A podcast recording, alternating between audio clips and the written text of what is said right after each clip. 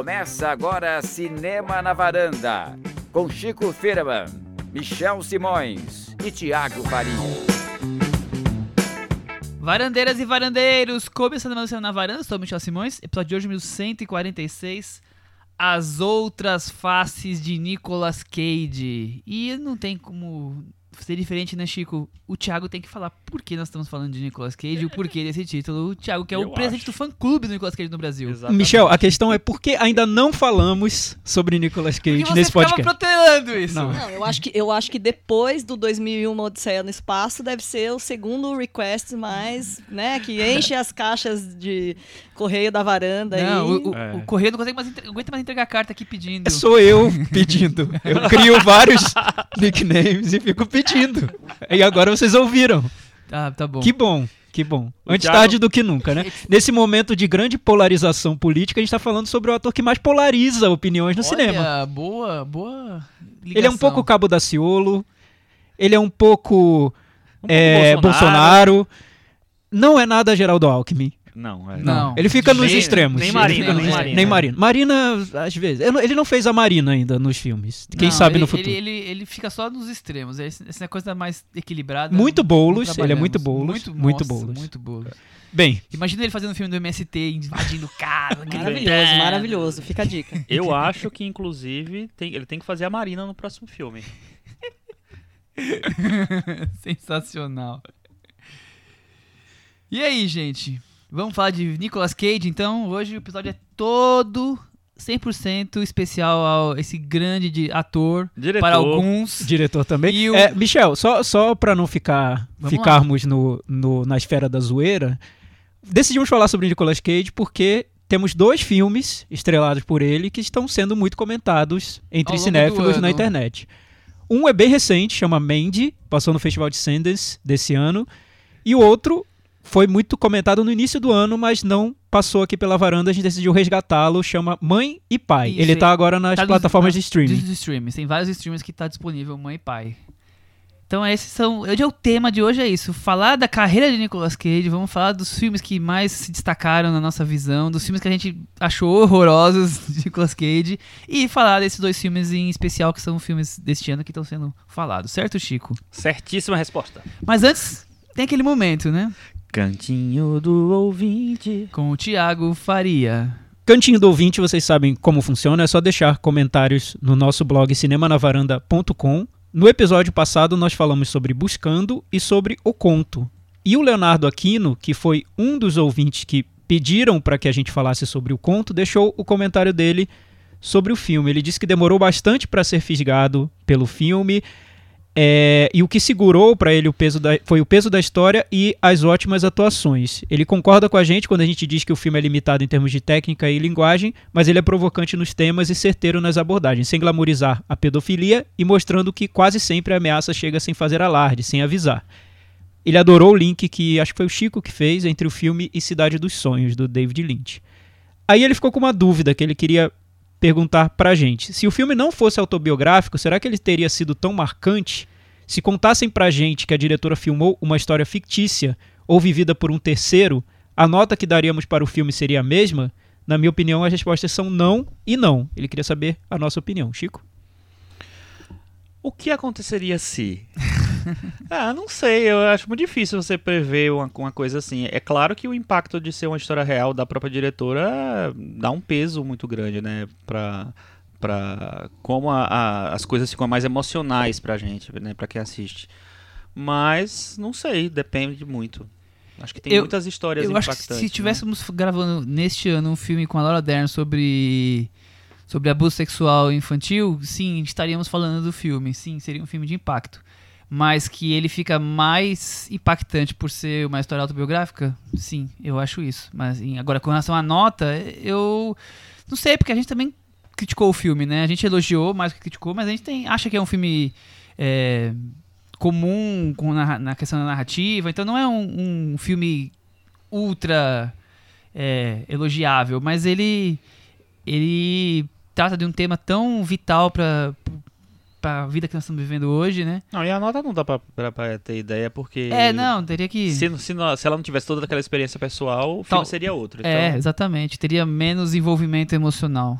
Pois é, eu acho que o fato de eu ser. tenho um pouco de dúvidas com É, não e acho não. que o fato de ser história real Ah, dá é um um- peso é um peso muito grande, maior, né, é, com certeza. Torna tudo mais incômodo. Eu entendo o Leonardo realmente se tivesse sido uma obra de ficção, teria que ter sido muito mais, sei lá, bem feito, mais chocante, mais impactante pra provocar toda essa repercussão, não sei. Sim, eu mas, fico com essa acho, que, impressão. acho que só pelo tema e pela, e pela escalação já teria um impacto ali. Sim. Aí, claro, seria outro filme, então não dá pra gente adivinhar se ia ser bom ou não. Pois é, no a Clarice Vieira, nossa ouvinte que manda e-mails, Sim. ela enviou um e-mail tão legal Nossa, sensacional. que o Michel compartilhou no nosso grupo de WhatsApp, O Michel quase chorou. que a gente geralmente usa só pra compartilhar memes de política. E- Ele jogou esse, esse é e-mail pra isso que a gente usa, eu tô É. usando ele meio errado. Eu É, achei que era pra pois é. discutir a pauta. Não, não é não. E fo- foi muito legal esse, esse e-mail dela, porque ela trouxe justamente uma discussão sobre os nossos episódios que seriam os mais polêmicos, que são os episódios em que a gente trata de filmes que têm temas políticos muito fortes.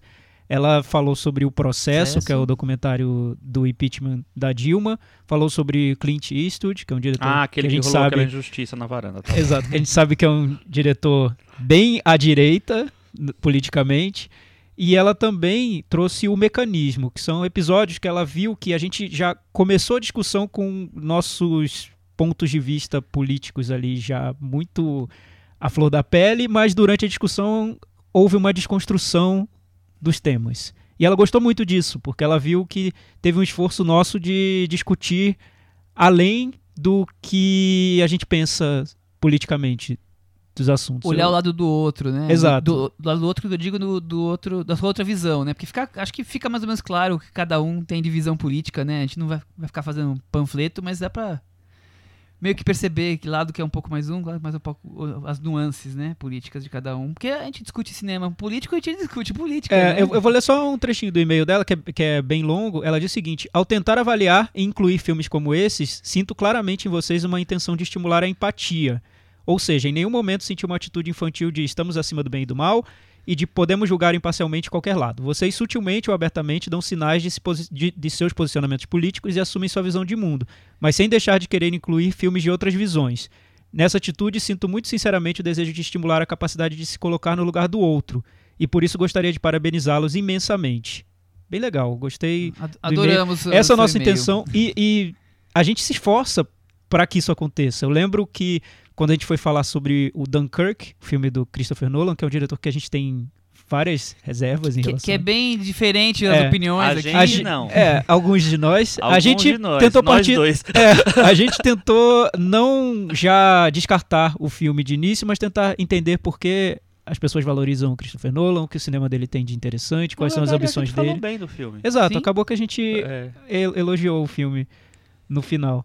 É, e é, aí é ela. isso, é isso de, não vir, de não vir com preconceito, né? É, conversa. é, mas, mas eu acho que foi Vir com bom. opinião, mas não com preconceito. Mas acho que foi bom ela ter escrito sobre isso, porque eu acho que não é fácil. Pra mim não é fácil. Eu acho que não é simples chegar aqui e já desconstruir todos os preconceitos. É um esforço mesmo. Sim, eu, eu é um esforço. quando venho pra discussão, eu me esforço pra- aberta, né? É, pra não já sair ati- atirando o que eu acho sobre, sobre o filme ou sobre o diretor. E é legal quando isso acontece no- nesses episódios, né? Aí no final ela termina com duas perguntas. Como vocês conseguem assistir a tantos filmes? E além disso, lembrar de tudo. Vocês parecem uma enci- enciclopédia, Chico. Surreal. O Chico tem um chipzinho que ele vai memorizando na cabeça dele. Eu, eu falei quando a gente tava discutindo sobre esse assunto na, no nosso grupinho de WhatsApp que serve pra mandar os memes. é, eu falei assim. tem muito bom dia. Eu esqueço de tudo, na verdade. Esqueço. Aqui é o que eu lembro, volta a lembrar. Mas eu esqueço. Só, só- no final só lembro do nome do diretor do ator. Acabou. E é legal essa impressão de que a gente vê você- vê muito. quantos filmes por ano? ah, muito. Mais ou menos. Só pra ela ter uma ideia. Não, não, eu vejo. Ó, por dia eu vejo pelo menos um filme. É muito difícil não ver. Muito Aí, bem, Clarice, então, viu? já tem Olha, uma, uma faça ideia as aí. contas e. É, mas 360 por ano? Muito mais que 360 por ano.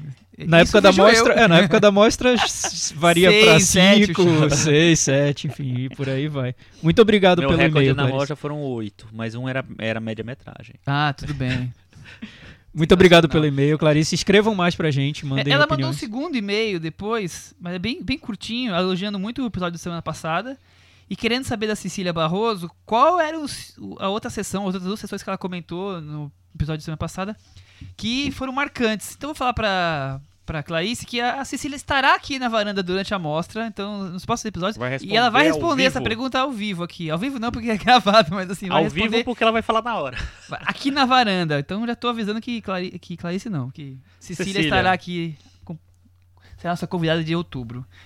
É, só mandar um, um alô também para uma para Juliana Almeida que fez um comentário essa semana no SoundCloud sobre o, o episódio que a gente falou sobre Para Garotos que Amei e os filmes da, da Netflix. Então, depois nós vamos responder para você lá, Juliana, mas muito obrigado pelo comentário. Ah, O que, que ela falou? Mas querem? Eu Ah, achei meu Deus, que mistério, que suspense. Como é episódio É. antigo, achei Gente, que não, eu que não é, valia. acho que Vale você sim. tá A aguardando Ju os mandou. comentários. A Não, Ju, hoje, lá. olha, você tava sendo excluída do nosso programa. Nessa questão de universalizar o particular, me fez pensar um bocado. Acho que essas atrizes e essas histórias fazem é mostrar que existem outros lugares que podem ser parecidos com o qual já consideramos universal.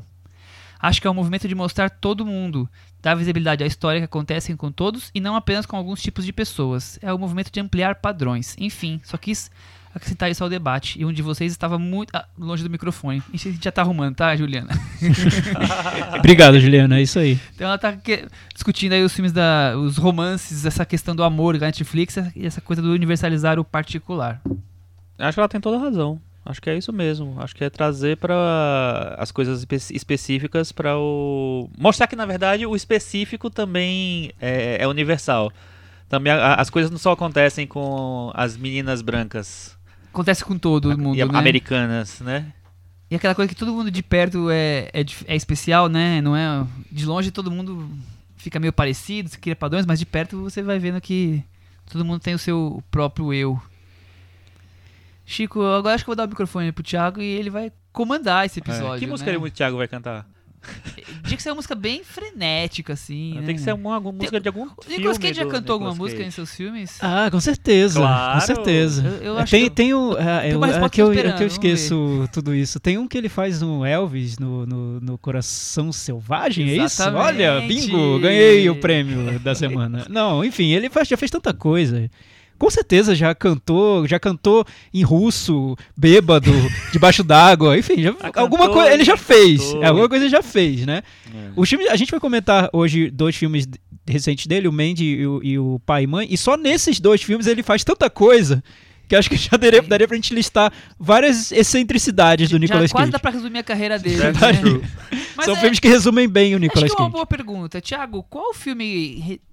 Tem algum filme, se é que tem, que resume a carreira dele com relação à atuação? Porque com relação a todos os tipos de pessoas. Porque tem algum. Porque ele, ele vai desde o romance mel- meloso, filmes de ação, até coisas ultra excêntricas e exageradas. Tem algum filme que tem tudo isso junto, misturado?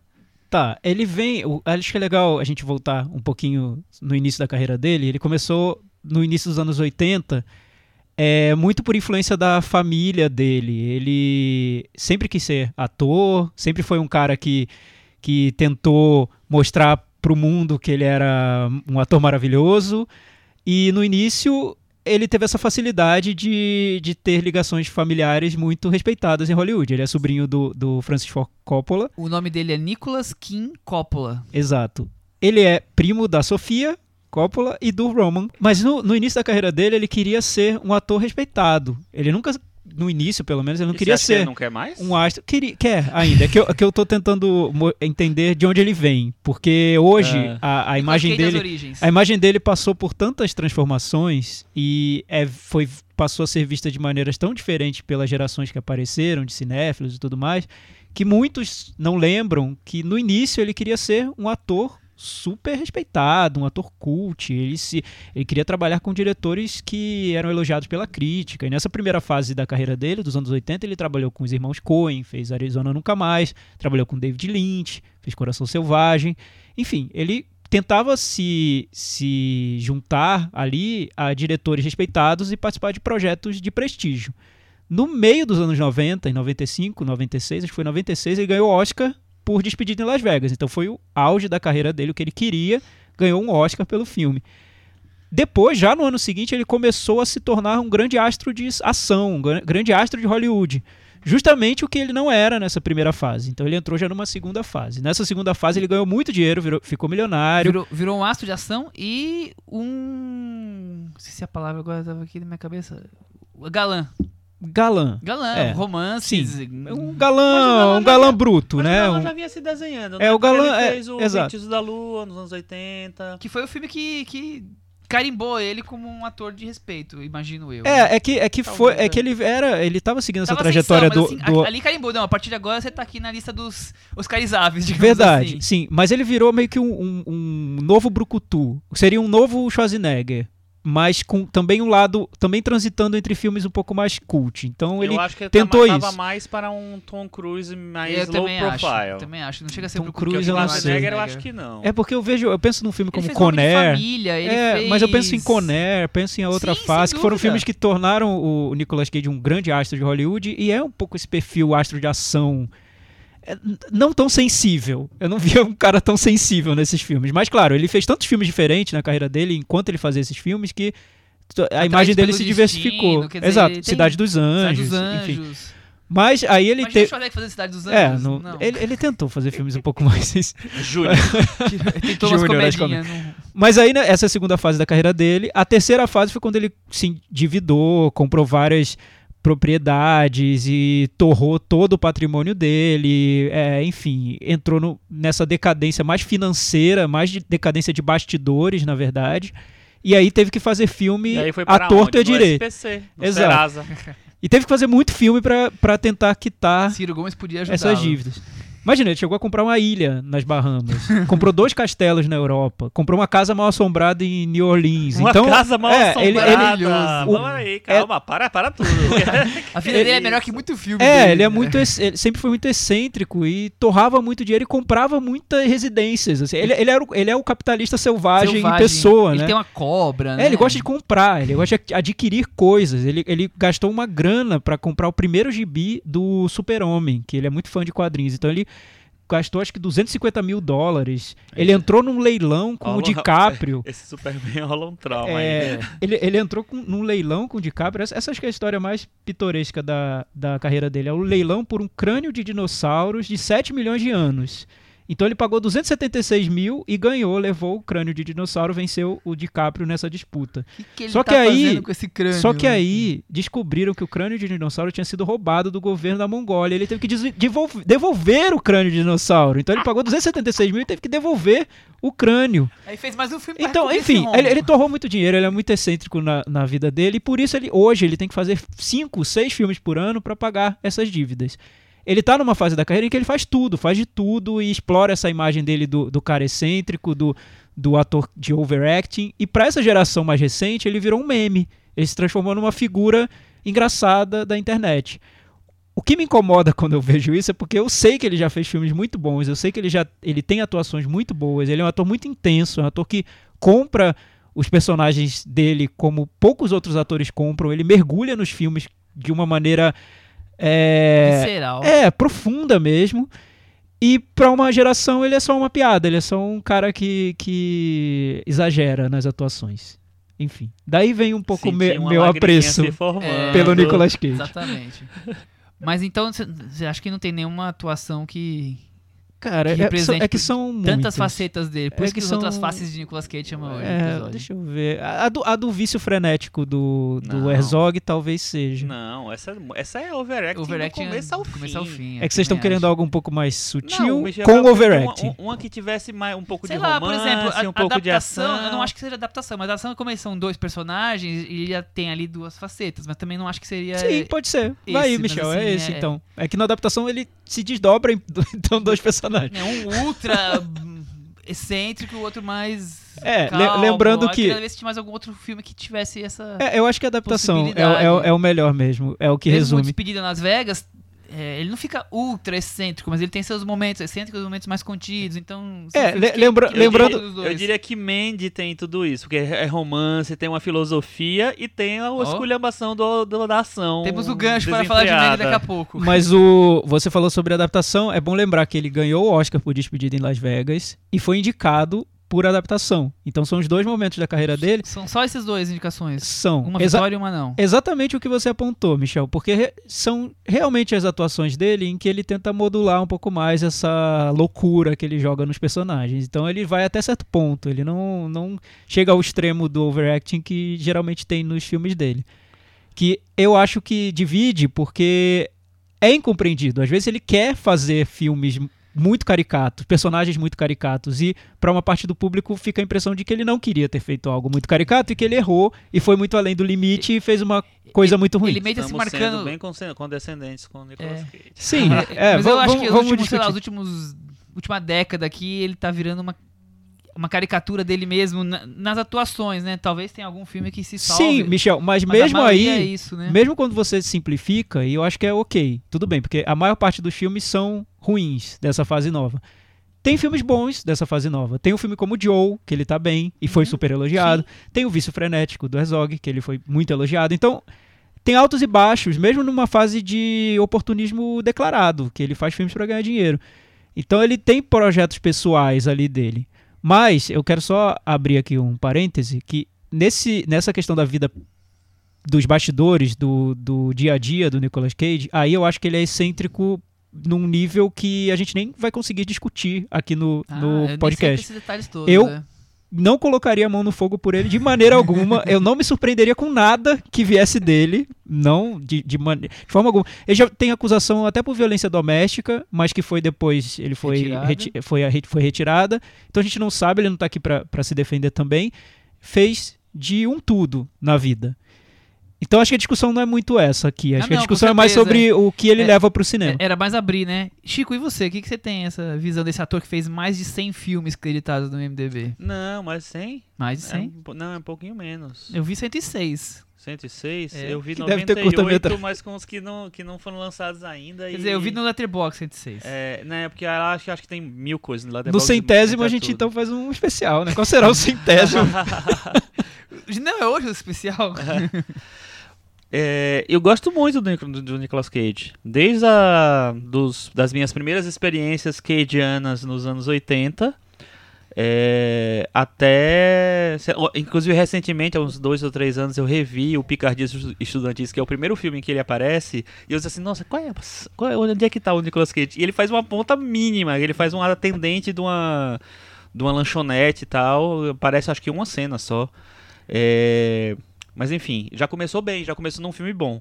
É, eu acho que ele tem momentos muito bons. Eu também acho que a, que a carreira dele se desvirtuou por causa de todos esses problemas pessoais dele. Então ele teve que realmente abrir mão de, de Escolher. qualidade, de escolha e tal. Mas eu concordo com o Thiago. Eu acho que ele ainda tem muita. é, Lenha pra queimar? lenha pra queimar e acho que ele tem mu- muito, muito filme bom escondido no meio de um de um bolo de, de, de coisa bagunçada assim. É, inclusive os dois filmes que a, gente, que a gente vai falar hoje são filmes bem diferentes do, do, do cinema mecânico dele. São filmes que, sendo bons ou ruins, ou qualquer interpretação que você tenha, são filmes mais pensados de uma maneira diferente, tem uma, tem uma pegada diferente, tem uma, um trabalho diferente de- do que ser só um filme de ação. É curioso, se você pegar, sei lá, os posters dos últimos 10 anos dos filmes dele e aí pega esses dois no meio, você vai achar que tá tudo fazendo no mesmo saco, né? É. Todos. E quando você vai ver os filmes, tem alguns que são realmente bons, outros que são realmente uma, uma tranqueira, quer dizer. É. Mas é- ele, como ele virou um pouco essa caricatura pro grande público, você já olha a imagem do- da foto do posto e fala, ixi, lá vem mais uma. Mais uma bomba aí, porque.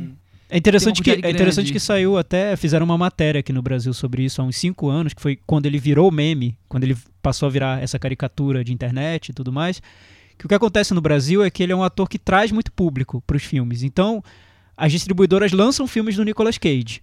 Da- das grandes distribuidoras às pequenas. E como ele faz muito filme, tem muito filme do Nicolas Cage sendo exibido Espalhado pra todos os lados. nos cinemas, nos streamings, na televisão. As pessoas são bombardeadas por, por Nicolas Cage. E tem esses filmes que são muito ruins, que são filmes, são caça-níqueis, é, que ele faz pra ganhar dinheiro. E aposto que ele não defenderia esses filmes. E dentro desse conjunto tem esses filmes que ele defende com, com muita paixão mesmo. É, eu sugiro que vocês assistam as entrevistas que ele deu sobre Motoqueiro Fantasma 2, que é um filme que muita gente acha horrível, mas que ele defende, ele acha que é um filme muito bom. Ele tem uma ligação com quadrinhos que é muito forte, então, e também com esse universo de New Orleans, do.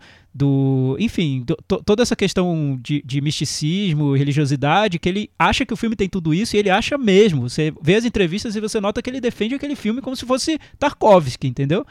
E então você tem que separar. To- Tarkovsky, t- é, mas é verdade, você, você tem que ver, Chico. Ele, ele defende com. É, é- é comovente até. Mandy com Tarkovsky. É, ele, ele, ele comparou o Mandy a Tarkovsky e comparou o Mãe e Pai, que a gente vai comentar daqui a pouco, com o diretor do, do Mãe e Pai com Kurosawa. Então, não sei de onde tirou- tirou isso, mas, enfim, ele defende, ele, ele, ele leva esses projetos pessoais com, com, com muita intensidade, né?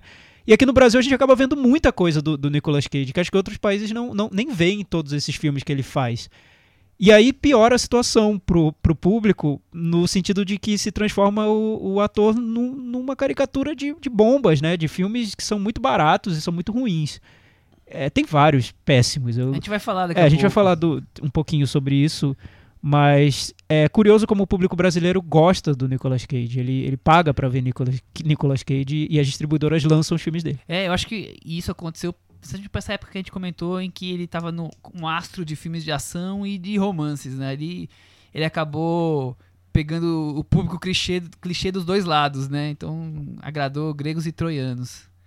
É, Michel, você, você acabou não falando da sua relação com o Nicolas Agradou Cage. gregos e troianos como panos cosmáticos. Você acabou não falando. Você gosta dele, eu não gosto gosta? do Nicolas Cage. Eu, eu gosto porque ele foi um dos, dos atores que eu cresci assistindo os filmes dele, né? E como eu peguei, cresci bem no auge da carreira dele, o Despedido Las Vegas eu, eu sinceramente tinha escapado, não tinha visto, visto pro podcast, mas os outros filmes todos importantes dele eu tinha visto no cinema ou, ou logo que saiu em, em, DV em, em VHS, DVD. Se ele tivesse ganho o, o, o prêmio de melhor ator em Cannes pro Distrito em Las Vegas, você ia ter visto. Talvez. entendeu? Só porque ele ganhou o Oscar foi um preconceito. Um preconceito, seu. né? É. Então eu, eu tenho uma, uma ótima relação. Eu gostava. Era filme Cage, eu ia ver no cinema. Sei lá, Conera, Rocha. Eu, eu queria muito ver. Mesmo os, os romances, eu, eu gostava de, de tudo dele. É que depois te- chega a fase do, do caça-níquel e aí você começa a, a desanimar. E às vezes no desanimar surge um filme ou outro que, é- que eu acho algumas interpretações excelentes nesse intervalo, mas que são contaminadas pelo os outros quatro filmes que ele lança no ano que são grandes bombas e você acaba evitando. Então eu fui ol- olhar, nos últimos anos eu vi poucas coisas dele. Acabei deixando passar. Mas você lembra que a gente foi ver um filme junto com o Henrique Miura, Thiago Faria, do Nicolas Cage? Lembro, claro. Lembra como esquecer, momento? né? É inesquecível. Acho que se chama O Pacto. É, a gente fala sobre ele daqui a Eu, pouco. ou se ele não, tá né? Eu não ou lembro. Não, imagina, é péssimo. É um dos caça-níqueis do Nicolas Cage, sem dúvida. É horrível. É de- dessa fase muito achei, ruim. Achei legal relembrar que tem- temos esse momento que a gente foi até Campinas, Cris Lume. Você não estava. Não, é Qual filme que vocês viram? O Pacto. O Pacto. Ah, Vocês Também lembram? Ailton Monteiro estava com a gente. É, é muito, é muito Nossa. difícil. É muito difícil pra um fã do Nicolas Cage. É que eu, eu não me considero. É porque virou meio que Ah, não, lenda peraí, urbana. peraí, peraí, peraí. Essa Opa, história de que eu sou. pera, Ah, não, pera. Eu não tenho pôster do Nicolas Cage no meu quarto. Nunca Não? fui fã do Nicolas não Cage. tem? E, e eu, Eu, eu- eu queria convocar a agência Lupa Comprova, pessoal do com comprova. prova, assim, é, é, é fake ou verdade isso aí? Fato ou fake? Não, é que, é que- Acabei de ver no Twitter uma foto do Thiago com carimbo escrito falso. Não sou fã de Nicolas. Ah, me deixa, Thiago. Ah, agora vai dizer que Me não é fã do erre, né? Nicolas Cage. ô, Ah, ô, que Chico. que é isso? Tá bom, então. Você só tá confirmando uma lenda urbana que tá sendo espalhada nas redes sociais e eu não tenho mais nenhum controle sobre isso. Isso, isso você perdeu posso completamente fazer? É. o controle. Tem um episódio que a gente fez, que é dos filmes que ninguém, ninguém gosta, mas eu gosto, algo assim, e eu falei sobre a minha relação com presságio. Então ouçam esse episódio que eu não Eu quero gosto voltar a falar sobre isso. Eu também gosto. Você gosta de presságio, Presságio. Chico? Cris? Eu gosto, X, eu Cris. Não, tem toda uma. É aquele filme que o menininho faz um, uma Gente, esse filme é maravilhoso. tempo, Ai, né? meu Deus do céu. Cris, paramos os agora, vamos falar sobre É presságio. muito bom, é muito bom. É demais esse Foi filme. no episódio número 20, Amor. Esse filme eu tenho uma relação Amor. muito louca com ele, e acho que daí que vem mais ainda do meu apreço pelo Nicolas Cage. Foi um filme que eu vi quatro vezes no cinema, até hoje eu não sei Deus, porquê. eu Ele- nunca vi. Não, Não sei Nicolas por Cage, quê. Ele viu quatro vezes no Não, e cinema. não, É. mas não foi, não sei se foi por causa do Nicolas Cage. Eu não sei porquê eu vi quatro vezes no cinema, eu tava numa fase muito louca da minha vida. E é um filme que me marcou muito, Presságio, mas tá nesse episódio.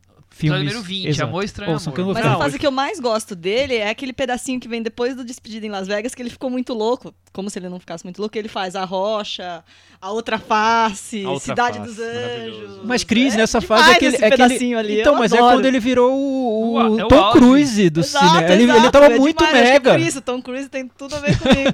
eu adoro. Eu, ele, a, a outra face, eu acho um clássico. Isso, gente, ó, é tô aplaudindo. Nossa, é Obra-prima.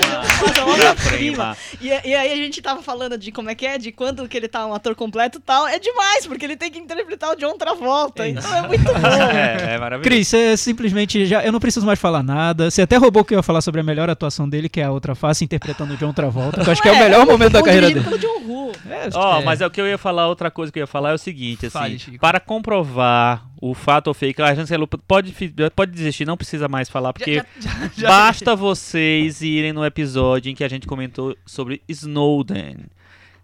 Vê aí qual é o número, Muito Michel. Bem lembrado. Snowden, que é um filme que o Nicolas Cage faz uma ponta, mas foi muito elogiado por um certo varandeiro aqui nessa mesma varanda onde estamos sentados agora. Episódio Então- 48, tudo pelo poder. 48. Então, assim, ouçam esse episódio de novo e vejam se é fato ou fake que o Thiago é fã do Chico, Nicolas olha só, nós estamos agora em quase entrando em outubro de 2018. Ninguém lembra mais desse filme Snowden. Nós trouxemos pra pauta por causa do Nicolas Cage. Então, tá comprovado que ele é a única coisa memorável nesse filme. Muito bem.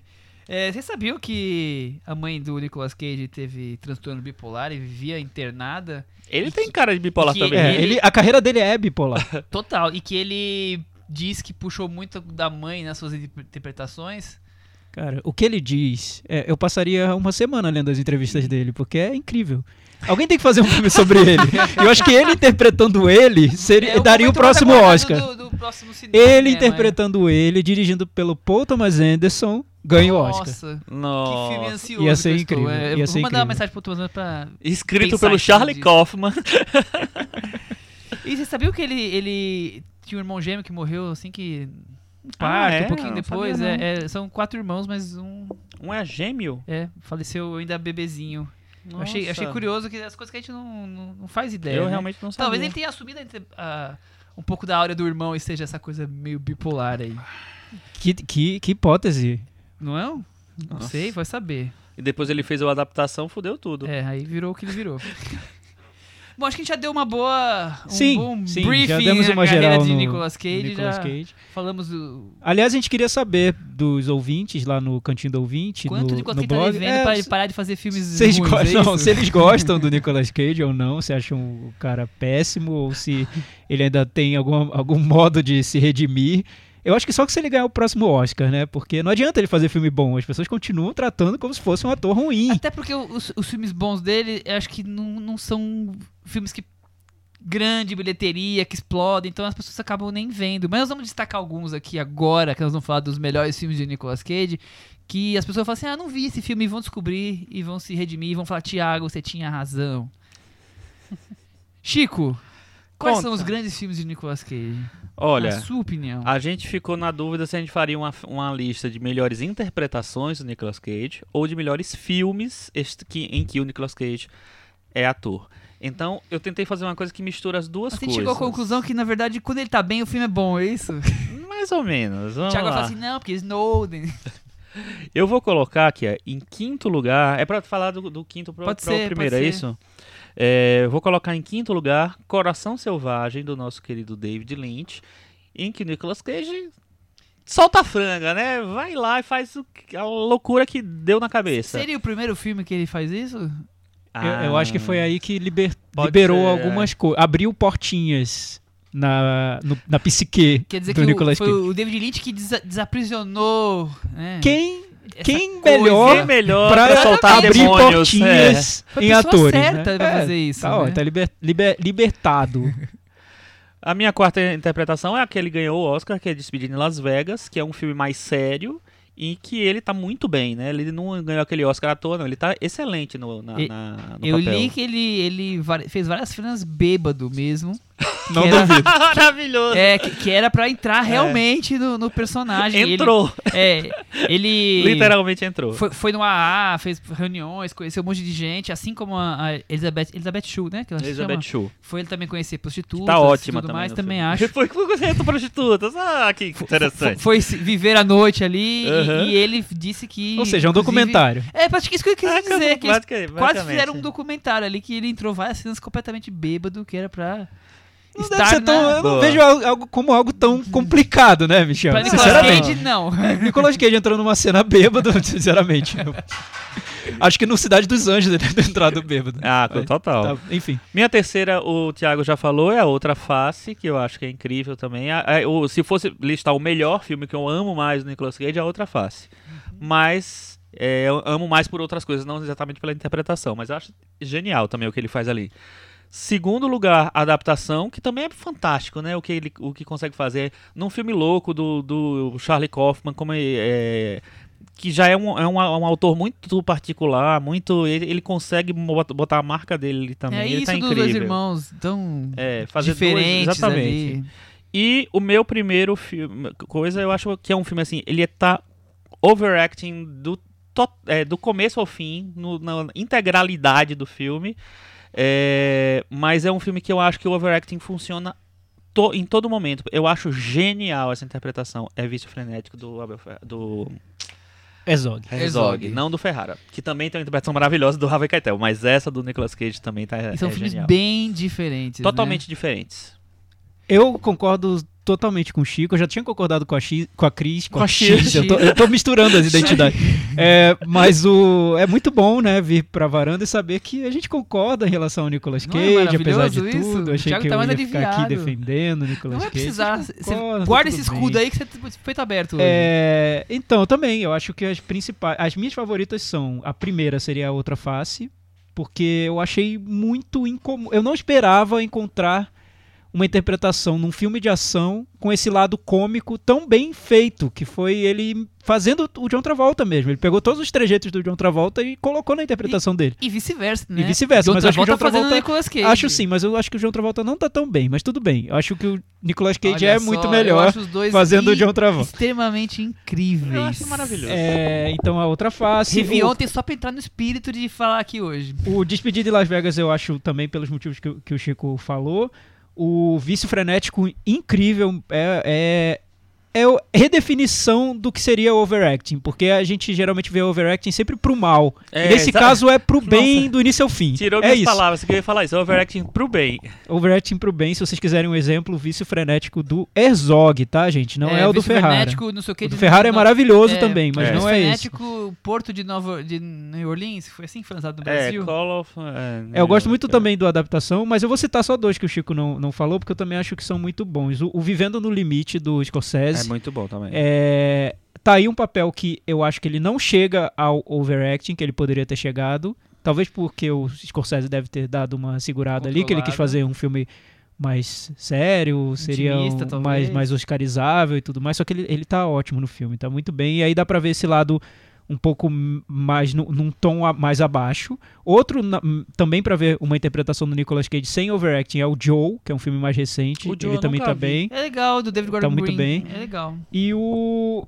e o que não foi citado pelo Chico, que é o Arizona Nunca Mais, que é a comédia Ah, dos irmãos Coen, que ele tá muito bem. Aí ele faz uma caricatura, mas que não tem a ver com a caricatura que a gente tá acostumado hoje em dia, do que seria o Nicolas Cage. É outra coisa, um americano meio caipirão, um pouquinho desengonçado, mas também bronco. Ele construiu um personagem caricatural diferente do que a gente vê hoje. Então, Arizona Nunca Mais. É, a minha lista é exatamente a mesma do Chico. Em gênero, Nossa. número e grau. Igualzinha, mesmas posições, as mesmas situações. Talvez a outra faça um pouco mais de adaptação, mas sei lá. Vocês são a mesma técnico. pessoa, praticamente. Ho- hoje, talvez. Hoje. Você tá confundindo eu, eu com a Cris, mas É, na verdade tá- eu e o é isso. Michel. Na verdade é tudo igual, a gente só modula as É vozes. Michico. é o Michico da uma japonesa.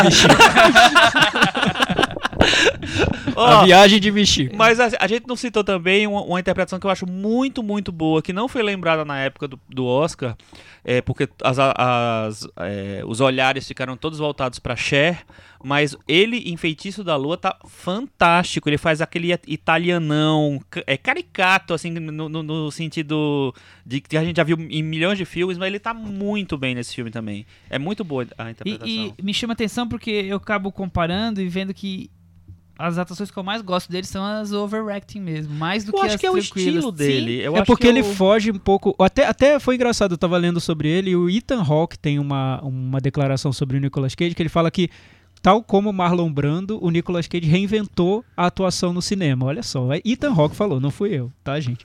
Mas acho que o que ele quis dizer é que o Nicolas Cage ele não tá preso muito a, a essa atuação naturalista, Padrão. realista que, se, que virou padrão em Hollywood. Todo mundo faz, é, é relativamente fácil porque é uma fórmula que você aprende. É, a ideia é atue da maneira mais natural possível, parecendo uma pessoa que você viu na rua agora e, e que tá lá vivendo a vida. Enfim, o Nicolas Cage faz o oposto disso. Ele constrói personagens que geralmente são têm traços muito marcantes e ele cria atuações acima do tom. Então você sabe que está vendo um ator atuando. É, esse tom de atuação que existe já desde que a atuação é atuação, não faz tanto sucesso em Hollywood, não é tão comum. Então você vê o Nicolas Cage e parece que ele está fazendo alguma coisa errada, mas não, é, é só um outro registro, é uma outra maneira de atuar, é um outro tom. E isso ele, ele faz muito bem. Sim, sem dúvida. Mas se a gente for reparar, quase boa parte dos filmes estão concentrados numa mesma época ali.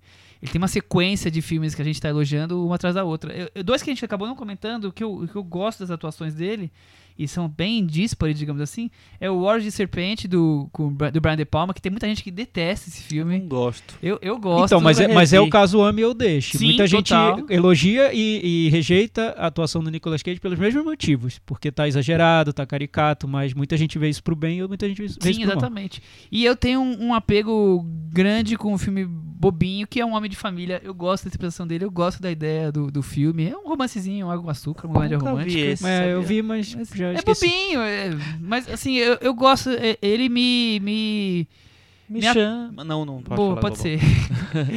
ele me vende a, a, a ideia do filme, assim. Eu compro a questão do, do cara. E é curioso, pensando agora. É um, um ricaço, milionário, egocêntrico, arrogante, que acorda num dia pai de família, uma vidinha interiorana. São as duas coisas que a gente falou das atuações diferentes. E aí ele tem que escolher se ele quer viver a vida de milionário ou a vidinha em família, sendo vendedor de pneu. Pois é. E, e, Michel, quais pneu. seriam os piores, piores? Agora, Deixa eu só falar, eu acho ó, muito... Tá, um, vai lá, um- um que na verdade assim não, não chama tanta atenção pela interpretação dele, mas tem ele no filme, então acho que vale a pena citar, que é um filme do tio dele, né? O Selvagem na Motocicleta. É, boa interpretação. Mas é um filme, é um filme Belíssimo- pequeno, é um- é uma praça menor dele. É, né? totalmente menor, mas assim, é um belíssimo filme, acho que vale a pena é, assistir. E tem um que eu gosto, que é... Ele, na verdade, se A gente não talvez falou de Asas da Liberdade, eu não vi, então não posso comentar. É, eu vi faz muito tempo, assim. Eu acho que ele é um filme mais padrãozão, assim. É, e era um filme que acho que ele ali tava tentando realmente se consolidar como um ator, de Ator prestígio. sério, É, é. 84, E é é bem no bom, e é, e é bom. Eu lembro É, bem eu da atuação também. dele nesse filme, mas eu acho que ele próprio descobriu que o caminho dele era, era, Era, outro. outro. é. E tem, tem um filme chamado Red Rock West, que é um. Ah, eu gosto. Eu gosto bastante desse filme. É, é um noir é, retrabalhado. esse eu não do- No Brasil virou Morte por 1990. Encomenda. Isso, eu tava tentando lembrar. É, é bem gostosinho. Eu vi na televisão há muitos anos, na, na Band, eu acho, esse filme. E. Ah, não, mentira, eu vi em VHS. Eu vi VHS. E ele é, é começo dos anos 90, né? E ele 94. é. Sei lá, é divertido de acompanhar. Não é um filme de interpretação tal, não chama atenção por isso, mas vale a pena ver também.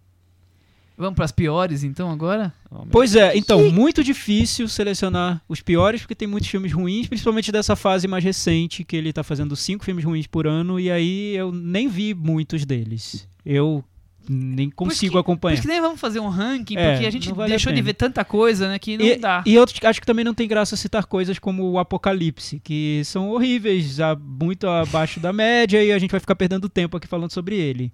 E nem o Vidente, que eu vi, sei lá porque eu vi, e nem Eu que Fúria, que, tem eu achei gente- horroroso. Eu acho que tem gente que tá querendo Tentando- dominar é, essa, é, essa, essa é. coisa, pra gente não falar das coisas ruins do um Nicolas corte, Cage. mas Não sei se você tempo percebeu, hoje, né? Começou agora. É, Aham, então, tá eu queria citar só três que aí me irritam muito e que eu acho que eram filmes que ele tinha alguma ambição ali, nem que comercial com esses filmes. Então eles são filmes que estavam no jogo, mas que eu acho que são irritantes. Eu não gosto, não gosto da atuação dele. Acho que ele entrou no lugar errado, não deu certo.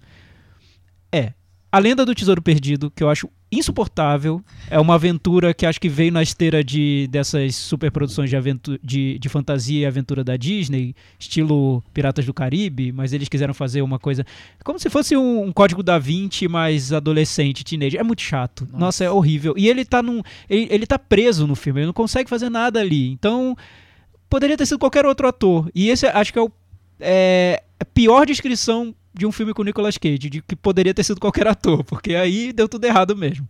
Lenda do Tesouro Perdido. Um e o dois. O dois é pior ainda. O, o, outro que eu acho muito ruim é o Cidade dos Anjos, que é o remake do Asas Cê, do Desejo. Você viu que ele, ele, odiou o primeiro, mas mesmo assim viu, viu o segundo. segundo. É, não, porque não é que fã, né? Claro. Não, não é isso. Ah, Chico. fã, fã. Ai, meu Deus do céu. Você entra, é porque agora o Thiago não tá mais atualizando o Letterboxd, mas assim, se você entrasse no Letterboxd, já tá Nicolas Cage 100% do o Cidade dos Anjos, que é o remake do Asas do Desejo do Vin Vendors. Não é só, só falar essa frase, Cidade dos Anjos, que é o remake do Asas do Desejo do Vin Vendors, eu já começo a rir, porque por que fizeram um remake do Asas do Desejo com Nicolas Cage e Meg Ryan? Meg Ryan. Ryan. Jesus, eu não.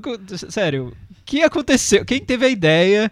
E o Nicolas Cage tá muito fora do papel, não é um papel pra ele. Você olha o papel e você já lembra do Nicolas Cage. Eu, pelo menos, via o papel, lembrava dele e tinha uma desconexão total. Eu não, eu não consigo. O Nicolas Cage fazendo papel romântico pra mim não funciona, não dá certo. Aí o Michel falou do Homem de Família, pra mim não, não orna, sabe? É o tipo de coisa que ele não faz bem. É, atrás pelo destino já A menos que seja uma nessas comédia coisas. romântica e que no final ele Feitiço da surte e mate tá a família da, da noiva. Enfim, mas não é. Acho que não, não, não, não, não orna.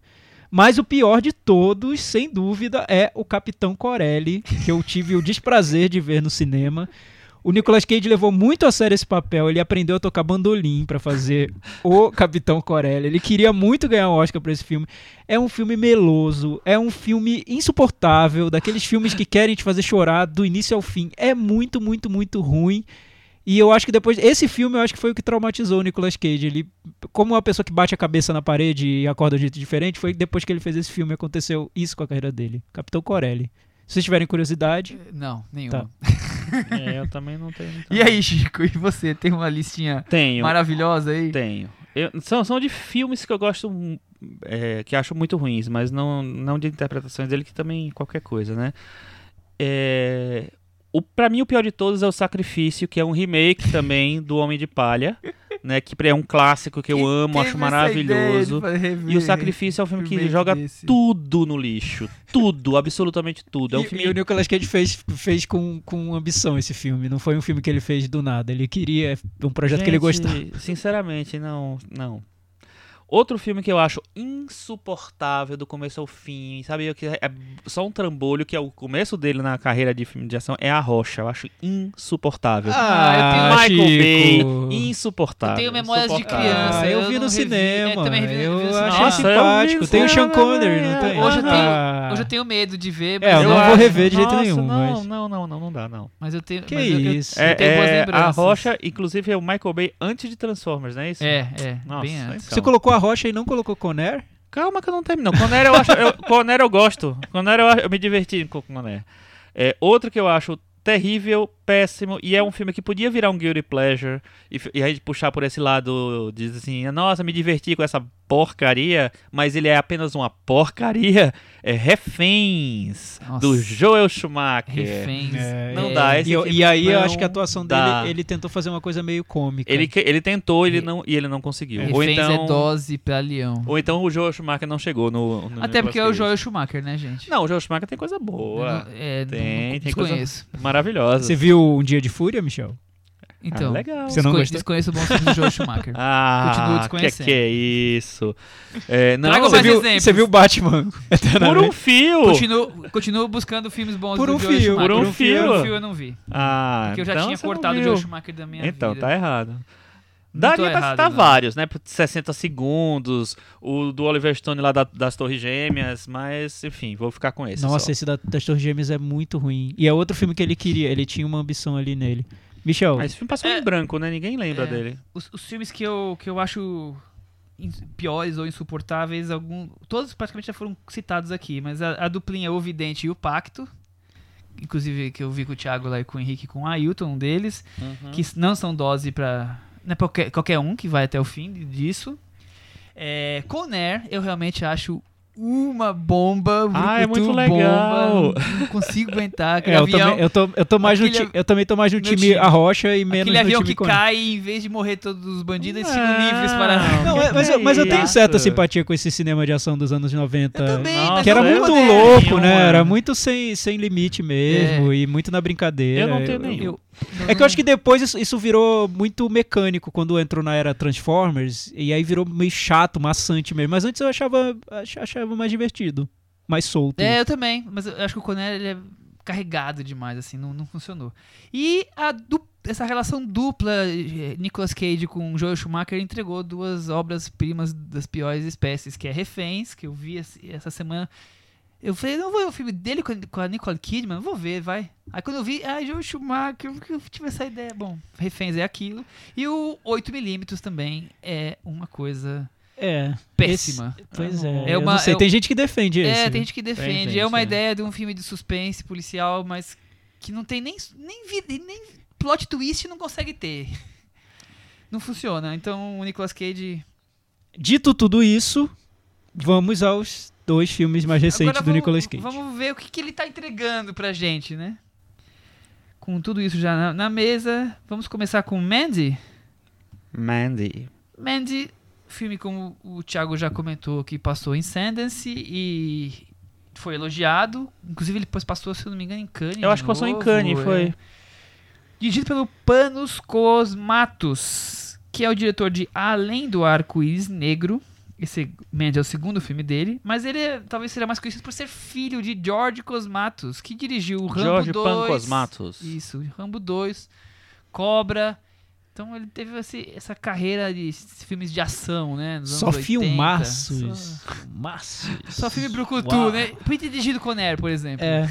O curioso é que quando você vê o Panos Cosmatos falando, ele tem um perfilzão assim, parece um fã de, de Slayer, assim, de bandas de, de metal. De. Slayer. Ele, ele é, um- ele é gordinho, Existe barbudão, e, e ele sempre tá elogiando filmes dos anos 80. Tem, tem um vídeo no YouTube que ele seleciona filmes numa, numa loja de, de DVD e ele fala que adora a carreira do Ridley, Ridley Scott nos anos 80, adora Poltergeist, é fã de Robocop.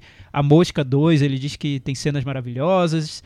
E por outro lado, ele é fã de, de metal, de hard rock, de punk rock dos anos 70. Ele tem esse lado de fã de música e de fã de cinema. E tudo tem meio que uma ligação vulgar ali. O, o Mendes é trash metal, né? É um filme É. trash metal. Eu acho que é thrash metal. falar. Acho que tem thrash metal, mas tem um lado muito de prog, de, de rock progressivo. Ele é, ele é meio lisérgico, ele a, tem a um música tom. que abre é do King É, Crimson, é do King né? Crimson, que é, que é É. rock progressivo. Então ele, ele- Essa influência setentista que tá muito presente no filme. É né? uma música antiga ou é uma música É nova? uma música antiga, sim. Uhum. Vamos pra sinopse? 1983. O fim da vida pacata de um casal na Montanha das Sombras, quando Mandy Andrea Risenborough, é assassinada por uma seita religiosa e seu marido Nicolas Cage. parte em busca de vingança, Thiago Faria. Ótimo. Você entregou metade do filme, É, eu mas tudo bem. achei. Eu achei ótimo, tudo bom. É, é a sinopse que as pessoas que leriam. É, Você Eu resumiu. fiquei, eu fiquei com medo, fui nas sinopses em inglês e, e em português, todas falam exatamente isso. Eu acho que era. ah, tudo bem. É, é, é, então, é, é curioso a Gente, sinopse. Tem, tem algum spoiler que vai estragar esse não, filme? imagina, Não. nenhum. Você podia ter contado o final até, Então- não teria tanto problema. Mas o, o que você diz que é, é uma típica trama de, de A vingança. cara do Michel quando a gente falou que foi spoiler foi maravilhosa. A típica trama Fiquei de, surpreso, tá em todas as sinopses. É a típica trama de vingança, né, que a gente já viu várias vezes. O filme até tem, tem, tem momentos que me lembram muito Mad Max. E até o Mad Max do George Miller mais recente, o, o Estrada da Fúria. Ele, ele é muito estilizado, então tem aquela coisa do, do- da, da cor amarelada na tela, de poeira, lama, e ele leva isso pro, pro visual do filme. É a, a trama do primeiro, Mad Max, né? É. Com um pouco. Um pouco da- dessa coisa visual do, do, do mais novo, né? É, mas eu acho que ele pega uma trama muito simples pra fazer o que ele quer fazer mesmo, que é um cinema de é, experiências visuais. É, uma, uma viagem psicodélica com as imagens e a trilha sonora. É, não à toa o filme se passa no início dos anos 80 e não à toa os vilões são uma seita hippie que parece ter saído do, do fim dos anos 60. Então ele acho que ele está brincando ali um pouco com o sonho hippie acabando e entrando nos anos 80 e como essas coisas é, uma coisa vem anular a, a outra. outra. O filme é muito claramente dividido em, em, em duas partes, uma um pouco mais romântica, um pouco mais psicodélica e outro e a outra muito mais é, eu é, acho. e a outra muito mais dura, muito mais é, agressiva mesmo. É... Chico, você, eu sei que você gosta do filme, eu sei que você gosta da, das atuações. O que, que te atraiu nele? Olha, eu, não, eu na verdade eu não, eu não tinha lido nada sobre o filme. Eu só sabia que ele tinha passado em Cannes, que tinha uma galera que tinha gostado dele e tal. E aí eu fui ver nu, praticamente, né? sem, sem nenhum, nenhuma ideia formada sobre o filme, sobre nada, assim. É, primeiro eu acho que o filme, é, como você falou, ele tem essa, essa, essa trama simples, assim, e eu acho que ele tenta fazer, é, trabalhar é, cada cena como uma, uma grande experiência, seja visual, seja sonora, seja sensorial e tal. E eu acho o esforço disso muito legal, porque eu acho que existe um trabalho muito. É, sei lá, é, muito bem cuidado como ele pensa cada coisa. É, eu acho que no, no, no, final das contas talvez não seja uma grande. sei lá, um grande projeto, uma grande coisa, mas no. O esforço que eu percebo dele para tra trazer uma uma linguagem diferente em cada cena, sabe? É, construir cada, cada cena de uma maneira impactante, assim, eu gosto bastante, me, me, me prende, assim. É, eu lembro muito dele, porque acho que tem, também tem uma coisa meio vazia no filme. É, eu, me, me, remeteu muito àquele filme que o Nicholas Winding Refn fez na Tailândia, foi na Indonésia, é, não lembro mais onde foi. Only God Forgives? Exatamente, porque é, que é um filme que é plástica o tempo inteiro, muita plástica, e no final não é muito nada o filme. Mas eu acho que o. Eu acho tão bonito o filme visualmente que me, me, me é, manteve preso o tempo inteiro. Então teve mas uma é, hora que eu deixei é, para lá. É o... isso que eu falo, mas é um filme que corre o risco de perder o, parte do, do público, da, da atenção do público, né? Então, Principalmente na parte na primeira meia hora. É, atrair a atenção é, hum. é um risco. É, mas o que aconteceu comigo foi o seguinte, assim, eu gostei muito dos, primeiros 20 minutos iniciais. Eu tava achando um negócio muito filosófico, queria entender o que, onde é que ele ia parar ali, sabe? Aquela relação daquele casal, o que, é aqui, o que era aquilo de verdade, até que ponto aquela coisa do, da seita era uma coisa é, física, né, real, assim, e, e, era meio alucinação também. Então eu, eu, achei tão, sabe, tão envolvente aquele começo que isso já me, me garantiu, me prendeu no filme. É, depois que eu vi que virou uma historinha de vingança, é, eu, fiquei tão, eu fiquei muito mais preso à, à, minha experiência visual com o filme, a como o filme me chegou é, para mim sensorialmente, vamos dizer, do que a trama. A trama meio eu fui deixando, eu fui meio, sabe, só vendo as imagens e olhando a maneira como ele compunha as cenas e a, e, e a trilha sonora, que também é bem, é bem pensada, bem marcante, assim. E, sei lá, eu nem se você lembrar, pedir detalhes da trama, agora eu vou esquecer várias coisas. Porque é, para mim o que, o que me impactou já. mais foi justamente isso. Que talvez seja. Aquela coisa meio vermelha. Não, luzes, tudo. Tem, é... tem, tem, cenas muito bonitas ali. Tem, eu acho que tem coisas muito bonitas. E uma coisa que eu gostei muito, muito, muito, pena que ela não dura o filme inteiro foi a, a performance da Andrea Riseborough. Eu acho ela maravilhosa, acho ela, ela meio fantasmagórica, meio, sabe, é, literalmente fantasmagórica, né, às vezes. É, eu acho, sei lá, mística, um negócio meio místico, assim. Eu gosto muito dessa atriz, ela tá excelente em vários filmes. É, e nesse filme eu acho que ela incorpora essa coisa toda do, do diretor de tentar fazer uma coisa, sabe, entre a realidade, a fantasia, o sonho, a alucinação ali. É, eu acho que ela, ela é quem melhor incorpora ali. O, o Nicolas Cage nesse filme eu já acho qualquer coisa. Eu, assim, defendendo o Nicolas Cage, já, já, que eu ia falar sobre outra coisa, mas já que falou mal do Nicolas Cage. Já que você eu, é, dele, ele... O advogado da varanda. Eu, eu, eu gosto, acho que ele tem, tem que, teria que ter um ator muito marcante para aquele papel que ele faz, porque é um papel de um homem comum que vai virando um super-homem. No do meio pro fim do filme ele vai virando um e aí um, um ator como o Nicolas Cage que tem essas, essas interpretações é, maiores que o mundo um ator como esse cabe nesse personagem. Acho que Sim. o outro ator ficaria um pouco deslocado. Não sei se, se conseguiria fazer essa transição tão naturalmente quanto quanto o Nicolas Cage faz e o filme tem um elemento que a gente não falou aqui, mas que eu acho bem importante, que ele tem um elemento quase sobrenatural na trama, porque tem vilões que são parte de uma seita, estilo Charles Manson, uma seita liderada por um, por um doidão é, super narcisista e que quer dominar todo mundo. Mas tem um outro grupo ali de outsiders que são quase monstros mesmo. Eles são, eles são transformados por uma substância, uma espécie de LSD alterado de alguma maneira.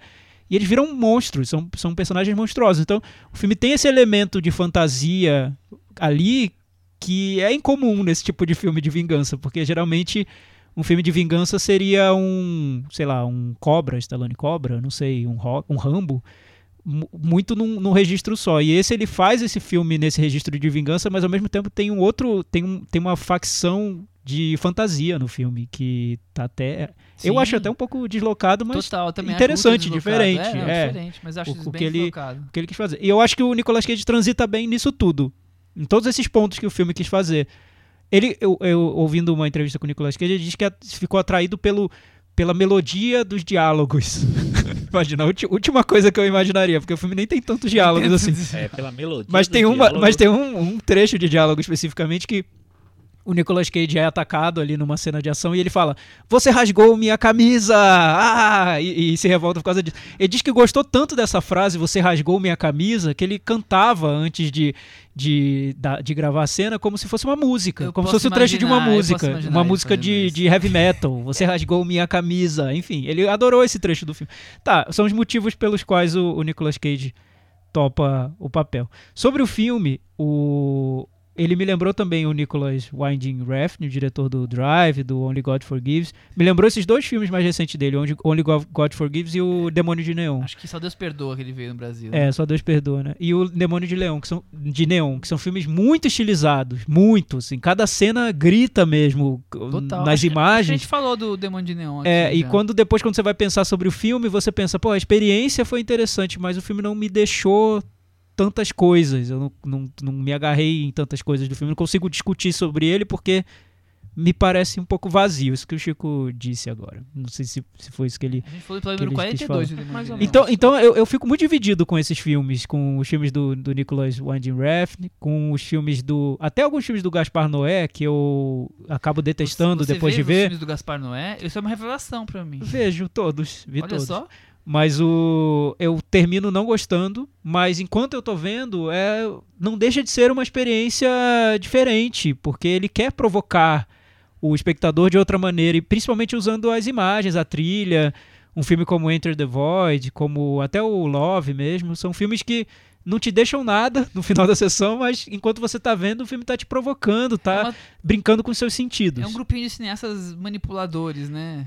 É, cada, É porque- um, cada é- um ao seu estilo, é porque, na verdade, do- Sinceramente, do eu não sei se o que a gente busca neles é o que eles querem dar. Porque a gente vai buscar sentido, conteúdo, discussões, E sei lá o quê, e eles não estão querendo necessariamente entregar isso. Eles estão querendo entregar uma experiência visual, é, sonora, é, de- que vá provocar nossos sentidos, deixar a gente desnorteados no- durante o filme, que funciona para alguns, que não funciona para outros espectadores. É, mas eu, é isso que eles querem. Eu acho que, por exemplo, entre o Gaspar Noé e o, o, e o Nicholas Winding Refn, eu acho que tem uma diferença, assim, eu, eu, eu sinto no Gaspar Noé um cara que quer chocar. Isso e, é, já é uma coisa, uma característica que me afasta de- dele. É, no Nicholas Winding Refn, eu, eu tenho, acho que ele é bem isso, assim, ele quer provocar experiência visual, ele quer ser o cara que, sei lá, cria um universo que vai que, que é, tem um controle muito rígido do, do, do negócio. Às vezes eu acho que ele tá bem vazio, ah, mas às vezes eu gosto do embarco na, na viagem dele. Por exemplo, tem um filme que. Eu não sei se eu. Vendo de novo se eu ia gostar, que é o Val, Valhalla Rising. Rising. É, eu adorei quando eu vi, mas eu não sei se esse filme é grande coisa, entendeu? O Drive eu gosto demais, É, gosto anterior- bastante. anterior ao Drive, É, e. Mas o, o Só Deus Perdoa eu acho um bem vazio, apesar de que eu acho a Kristen Scott Thomas musa total. É, interessante. Ele ficou na sei. varanda, viu? Ele Ficou, ficou bem na qual? varanda. Só, qual? O, o Demônio de demônio ficou com 67 Ah, não, mas o, o demônio eu não falei, eu falei do Só Deus Perdoa. Ah, tá. Não, o, o demônio eu gosto. É, eu Perdoa gosto. dá. Porque, é, enfim, muito louco. Então, é, mas é, é é di- difícil. Eu acho difícil falar sobre esses filmes. Eu sinto É, que eles, eles São muito difíceis, eu também É, acho. é É, um, porque cinema co- complexo. como se eu não tivesse tanto interesse mesmo, assim. No, no o caso do. Aí eu tento analisar esses filmes pelo, pelos, pela, pelo suposto propósito deles, pela intenção do diretor.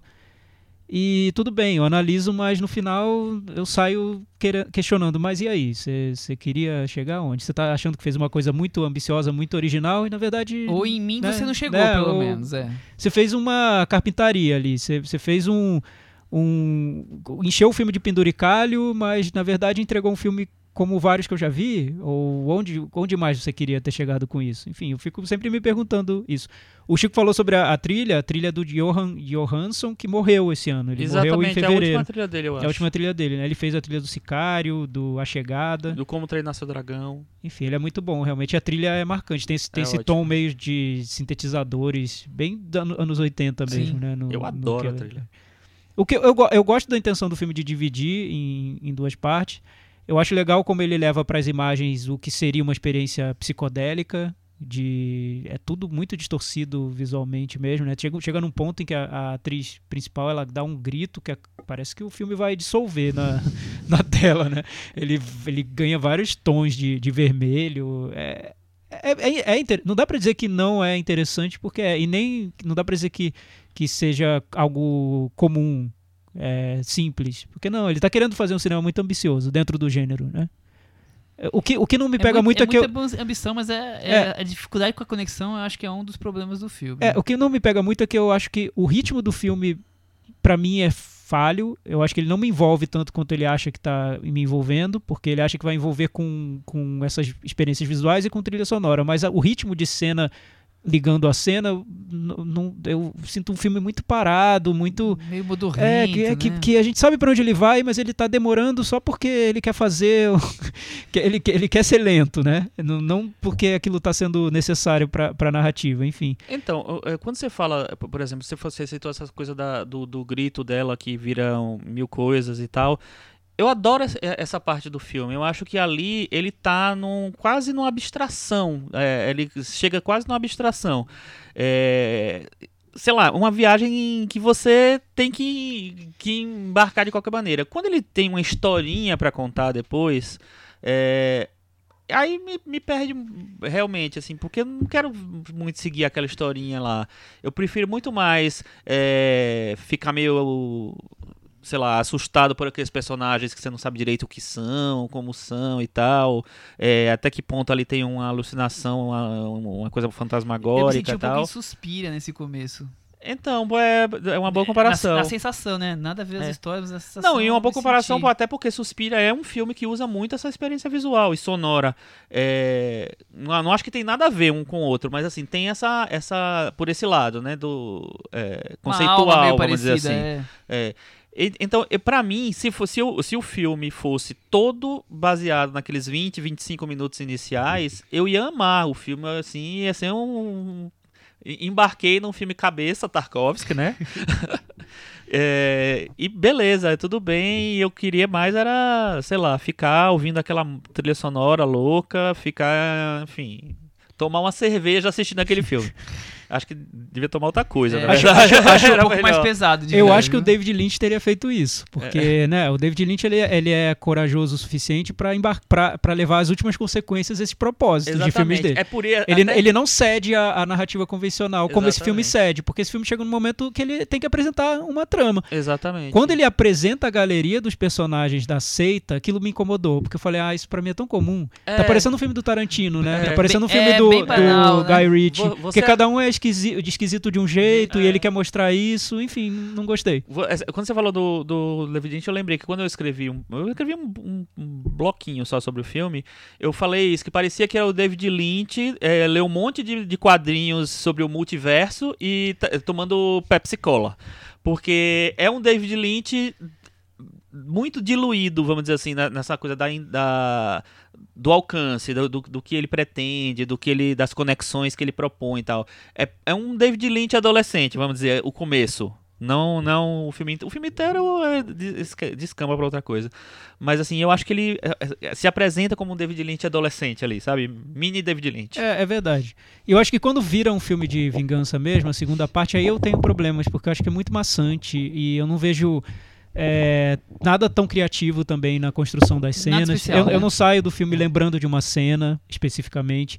Como, por exemplo, no, no Mãe e Pai, Mom and Dad, eu saí do filme gostando de cenas que eu vou lembrar por muito tempo.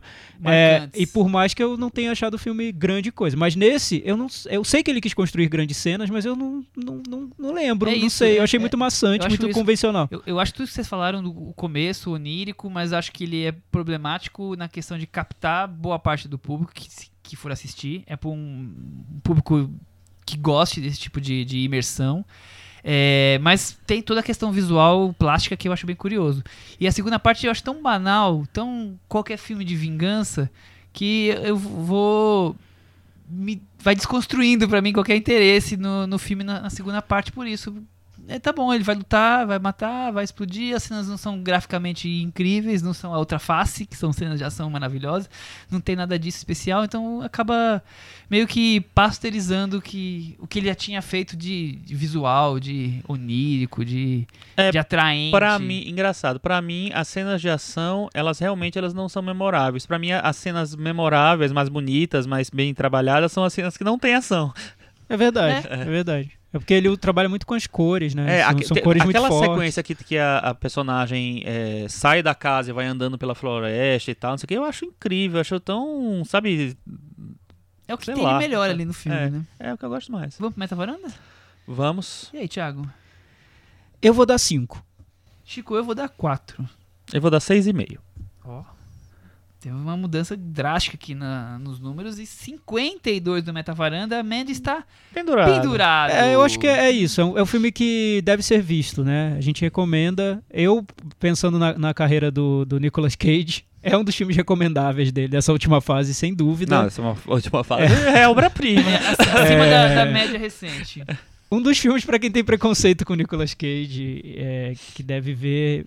Se bem, que- se bem que eu, eu concordo com o Chico quando ele falou que é um filme que tem tudo, tem um pouquinho de tudo do- da carreira do Nicolas Cage. de- e coisas boas e ruins também. né? Sim, sim. Tá tudo ali É, dentro desse filme. Exatamente. Vamos falar pro próximo filme, então. Mãe e Pai, filme que está, relembrando, está nos streamings. É um filme, um drama russo, né? Mãe e pai, do Sokurov. Esse é, esse é mãe e filho. A gente quis dar uma, uma guinada é aqui mãe agora. e filho, pai e filho, tem esses dois. Socorro. Diretor Brian Taylor. O diretor Brian Taylor tem bastante coisa já aí na, na carreira, né? Adrenalina, Gamer, Motoqueiro Fantasma 2. É, ele tá aí. Só filmão.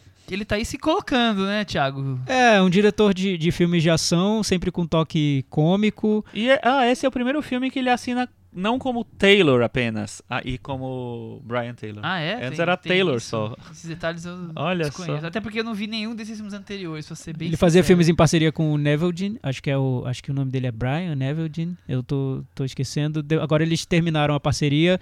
O Brian, o, o Neville Dean foi, acho que é Mark Neville Dean. Eu, eu Acho tô, que é tô Mark esquecendo. Neville. Mark Neville Dean. Neville. É. Ele foi fazer o The Vatican Tapes, que é um filme bem mais fora do, desse estilo da- que era da dupla.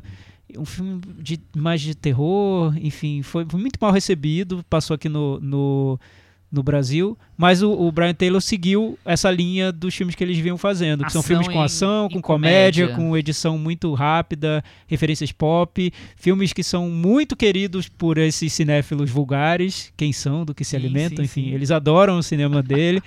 É, principalmente Gamer, o, o Motoqueiro o Adrenalina, que é o, o filme do Jason Statham, o Crank 1 e o 2, Adrenalina 1 e o 2, são filmes que já tem tudo isso que, que, vi- que virou marca do, do cinema da dupla. E agora o Mãe e Pai é um filme que o Brian Taylor leva isso para um, um passo à frente, talvez. Um passo adiante nessa tecnolência. Chico Firman, o que, que você acha da carreira de Brian Taylor? Eu acho nada que só vi Bra- mãe e pai. Ah, Você não viu Adrenalina, Chico? Adrenalina. Ah, você tem, que, você tem que ver. Ah, não Acho que você vai gostar. nenhuma. Acho que você vai gostar, Chico. Tenho É guilty não. pleasure total. Muito bom. Será? Puta. Bom, vamos então para a sinopse, assim mergulharemos em Mãe e Pai, esse filme família.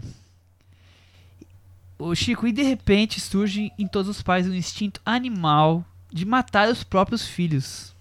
Como a filha adolescente Anne Winters. e o filho mais jovem Zachary Arthur. podem sobreviver à mãe carinhosa Selma Blair. e ao pai excêntrico. Nicolas Cage. É isso. Eu não acho que seja tão excêntrico. Mas tudo. É porque é Nicolas Cage, né? Aí é, É, mas Ah. ele, ele tem um É um pai meio- é, um excentricidade, pai, né? Assim, grita já no café é. da manhã. Que, é- que é, ele, ele constrói um personagem que é um pai que é o- como se fosse um fã ele era adolescente, um fã adolescente de metal e punk que cresceu e virou um adulto coxinha, Exatamente. mas que se sente um pouco frustrado Mas em- nessa condição dele. Em casa ele tenta soltar isso, tem É. o carro. De vez em ainda, quando ele tenta soltar isso. sinuca, e tem tudo mais. Essa- essas questões reprimidas da adolescência, né, que ele tem. Exatamente. Mas E o filme tem o essa filme? ideia, E o filme, né? digam. É, a ideia é muito simples. O, o Brian Taylor fala que é o, o filme partiu dessa, dessa pergunta.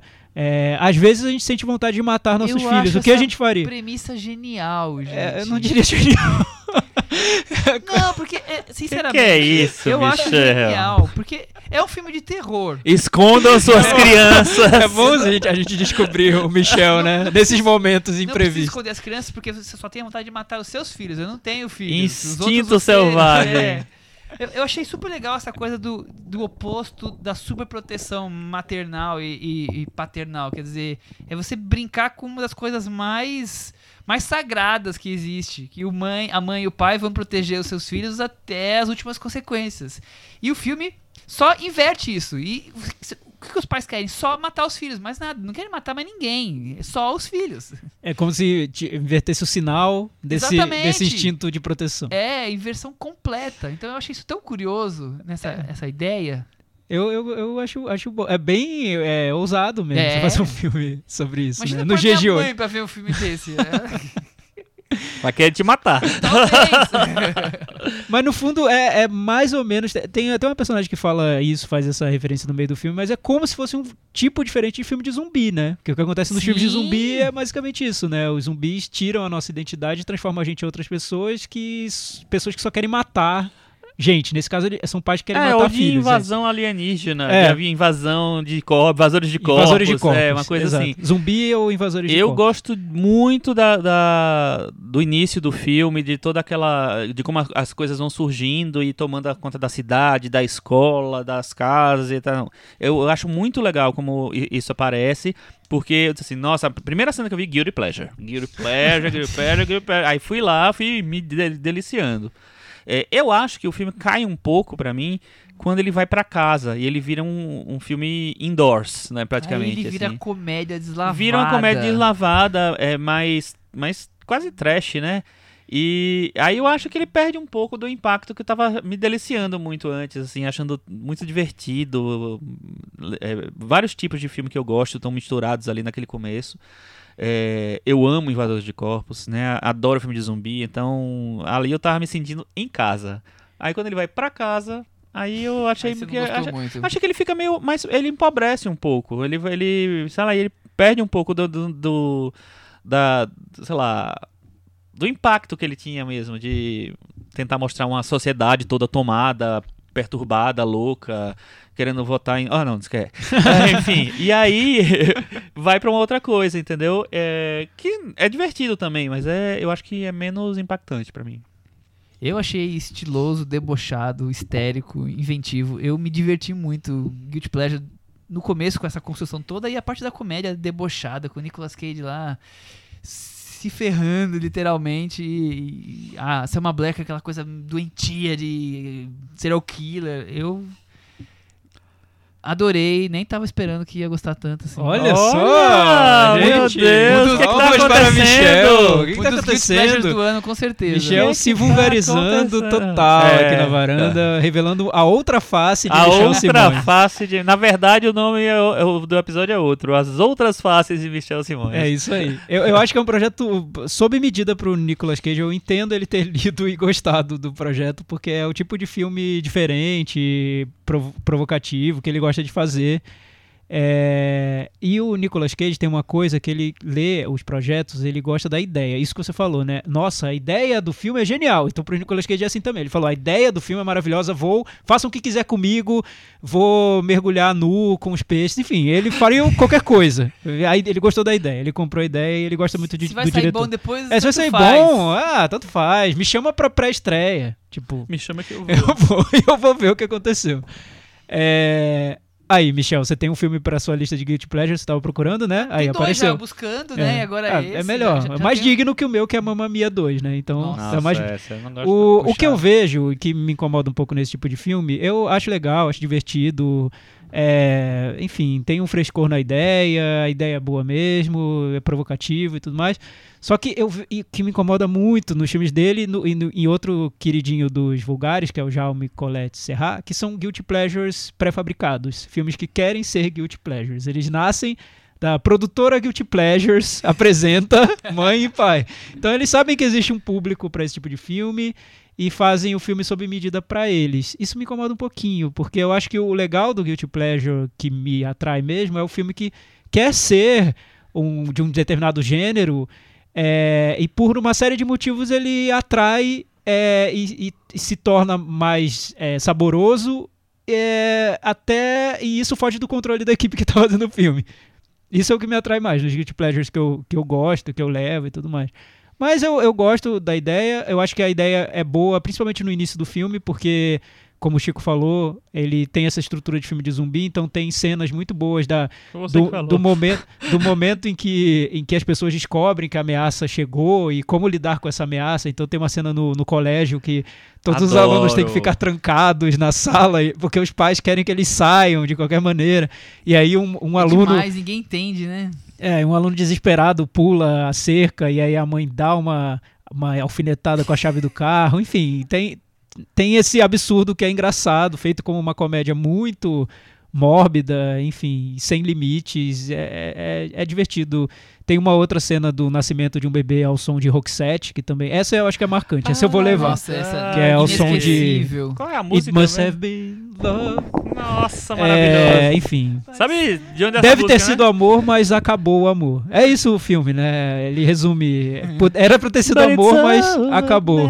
E é isso, Ah, acabou o amor. Aquela cena é maravilhosa. E, e o filme usa, como, como disse o Michel, é, essa ideia louca e zoeira pra Zoeira. zoeirona para falar um pouco sobre esse instinto de proteção do- dos pais e das mães e o quanto ele é absurdo no, no lado positivo é, chegam ao ponto de sufocar os filhos. Então, se você inverte essa premissa e mostra como seria se o sinal fosse contrário, você vê o quão extremado é esse instinto de proteção. Acho que o filme quer brincar um pouco com isso. Foi o próprio Brian Taylor, né, que escreveu o, O roteiro. filme, Foi, né? roteiro. Mas, aí, o grande mais, Hum, eu acho que lá isso, pra mim, dura meia hora. A parte final eu acho um saco, a parte dentro de casa se arrasta, e o filme tem uma hora e É. vinte. Se arrasta até não poder É, mais, não é criativo como ele acha que tá sendo. Eu acho que ele é muito bom fora do- da casa, porque aí ele pode brincar com uma edição mais ágil, com cenas mais divertidas, mais surpreendentes, mas quando vai pra dentro da casa, E com acabou esse- a E ideia. com esse conceito de que tá dominando tudo, né? Que essa, É. essa coisa tá dominando o mundo. E acaba e entra em casa são os dois filhos se escondendo dos, do pai e da mãe. Acabou É. o filme. E aí você ainda tem 40 minutos de filme pra É preencher. meio aquele filme de terror do cego, esqueci o nome dele. Qual? Do quê? Aquele terror que o cara da, da casa é o cego, o dono da casa é cego. Ah, ah, não, é, aquele é melhor, hein? Não tô comparando os filmes, tô comparando a, ide- a ideia. É, o homem. Isso aí eu esqueci. O homem. Isso aí eu esqueci, esqueci, não lembro. Mas eu gosto do, do jeito como o Brian Taylor dirige, é bem é ágil, ele tem, tem esse espírito que, que muitos cinéfilos gostam, que, é, que diria mais vulgar, é porque, como ele não tem compromisso nenhum em querer que o filme ganhe prêmio, seja elogiado pela crítica, ele faz lá como se fosse um clipe muito. Homem nas trevas. Homem nas Trevas. Como se fosse um clipe de, de, de punk rock, brincando com tudo que é possível brincar. O Nicolas Cage tá se divertindo muito com o filme, dá pra ver. Ele Todo cria um personagem mundo, bem né, caricato. tá- É. Eu rio muito com o Nicolas Cage e eu aplaudo a cena, não vou contar, porque aí seria spoiler, mas a cena que chegam visitas na casa. Ah, sim, é. Que isso é uma viradinha. É, então, filme. mas não, não, não pode, podemos falar que aí seria um spoiler, mas... É. Ele funciona como. Ah, é sensacional, maravilhoso sensacional. isso, Eu é- aplaudi. é ótimo, Quando é fala ótimo, quem é ótimo, é, é o que acontece, eu achei sensacional. É bom, muito bom. Ele combina, ele é, ele funciona como comédia, eu acho, ele é engraçado. Enfim, eu, eu, eu, eu acho muito parecido com a Babá do MacD, que é um filme muito. recente que estreou na Netflix e que melhor. também queria ser guilty pleasure do início ao fim. Sim, né, é- é, a estru- a estrutura também é parecida, É. né? A segunda parte, É. pelo menos dentro da casa, né? Vamos pro Metavaranda? Agora é sua vez de começar, Chico. Nota 6. Eu dou 6,5, Thiago. Eu dou 5. Com isso, ele ficou com 58 no Metavaranda e ele ficou pendurado? Tá ele pendurado, tá pendurado. E vale ver também, mas esse com, assim, não é pra todo mundo. Não, esse com pipoca. Não, nenhum é pra todo mundo. É, o Mandy também não. Gente, faz uma sessão dupla com os dois. Imagina, É. dois filmes Eu com fiz, Nicolas eu fiz, Cage. Chico, Dois exatamente. filmes que começam com a letra M. Chico, eu, eu comecei com Mandy, emendei com pai e e mãe. emendei. termi- Emendei. em- Emendei com pai e mãe e no final eu queria tomar um, sei lá, um remédio pra dor de cabeça, um antiácido, sei lá. Não foi tão agradável Foi assim. desse nível. É, isso, não pô? sei. Eu gosto do Ah. Nicolas Cage, mas eu acho que eu, eu, eu acho que são filmes irregulares. Eu não gostei de, de nenhum dos dois mesmo. Muito bem. Eu achei os dois legais. É, Se eu tivesse visto só o pai e mãe, teria sido mais agradável. Mãe e pai. Mãe e pai. Mãe e pai. Sokurov dirige. Vamos para recomendações? Cris Lume, Oi. Fale oi para os nossos ouvintes e conte sobre o que você quer comentar. Nossa, hoje eu tenho uma não recomendação, que é que, é que a gente tá sempre Já infringindo o quadro, não né? recomendando. É, estreou agora um, um filme chamado Um Pequeno Favor. É, é- é um grande favor vocês irem ver, viu? Porque é bem chato. Com a Blake Lively e com a Anna Kendrick. É, isso porque o filme todo, assim, eu, eu gosto da Anna Kendrick, mas o filme todo na vozinha dela não é bacana, né? Michelle viu comigo, Michelle tem impressões ainda mais palpitantes sobre o filme. É um sufoco, viu? Dirigido pelo Paul Feig, diretor de Missão Madrinha de Casamento e... Ghostbusters com as A meninas. gente falou dele do, do Caso Fantasma, no episódio que 31. É, então, o filme, o filme não tem esse mesmo, sei lá, esse mesmo humor bacana desses outros dois filmes, eu acho. Eu gosto do humor desses É outros curioso que ele quer fazer um thriller... é, Um pouco garoto exemplar, vamos dizer meio assim, né? exemplar com, com a comédia que ele sempre usa nos filmes dele impregnada e fica uma salada, né? É, então, você não sabe direito, é uma, é uma comédia de humor meio dark, né, com as duas meninas. Aí, mas eu queria destacar duas coisas legais do filme. Você conseguiu achar coisas legais? Sim, é, o figurino tá maravilhoso, o figurino das duas, estão belíssimas, lindíssimas, as duas atrizes, inclusive. E o marido da. Nessa, nessa linha aí do Asian September, o marido da Blake Lively no filme é o galã do Crazy Rich Asians, é o Henry Golding. Então eu acho, eu acho interessante também. E a inserção dele também é bem natural, não tem muita referência ao fato desse- dele ser asiático, aquilo que a gente falou na semana passada. Não, não se torna um diferencial, alguma coisa assim da trama. Ele é encaixado de um jeito bem. É, mas, mas eu acho que, sim, isso tudo é legal você ter destacado, mas eu acho que o filme tenta ser um thriller, mas é tão rocambolesco que, que você vai telegrafando o que vai acontecer no mesmo instante que a coisa é lançada, a ideia é lançada no filme. Então a surpresa é zero, assim, você vai eliminando todas as surpresas muito facilmente, porque é óbvio que vai acontecer isso, que é óbvio que vai acontecer Sim, aquilo. sim. é- O, o garoto exemplar, ele tem uma virada bem demarcada e você tá esperando uma virada, mas talvez não daquele tamanho, então você ainda se surpreende. Ele ainda e ele e ele e o garoto exemplar, ele não tenta flertar tanto com o humor. Esse ele tenta e não consegue, né? Ele fica ali na beirada e não não se concretiza. Então, enfim, Não rolou. não rolou. E aí, Fiquei Chico bem curioso. Ficou ver o curioso? filme, fiquei, sim. Eu confesso que Porque eu também. eu- essa questão dos figurinos e da questão asiática, eu vou ver Não o é, filme. não Olha é. só. Olha só. ver o Não, filme. é, eu tem- gosto- Pelos figurinos e pela o, que, o questão que eu asiática. mais gosto é a trilha sonora francesa que tá. o Tem isso também, é um Tem filme- trilha sonora tem trilha francesa? muito francesa, umas três, quatro Oh, músicas diferentes, Deus. assim. Porque bo- boa parte do filme são as duas conversando, principalmente na primeira meia hora, as duas conversando em casa, tomando Campari ou, sei lá, Martini. Campari. Martini, é.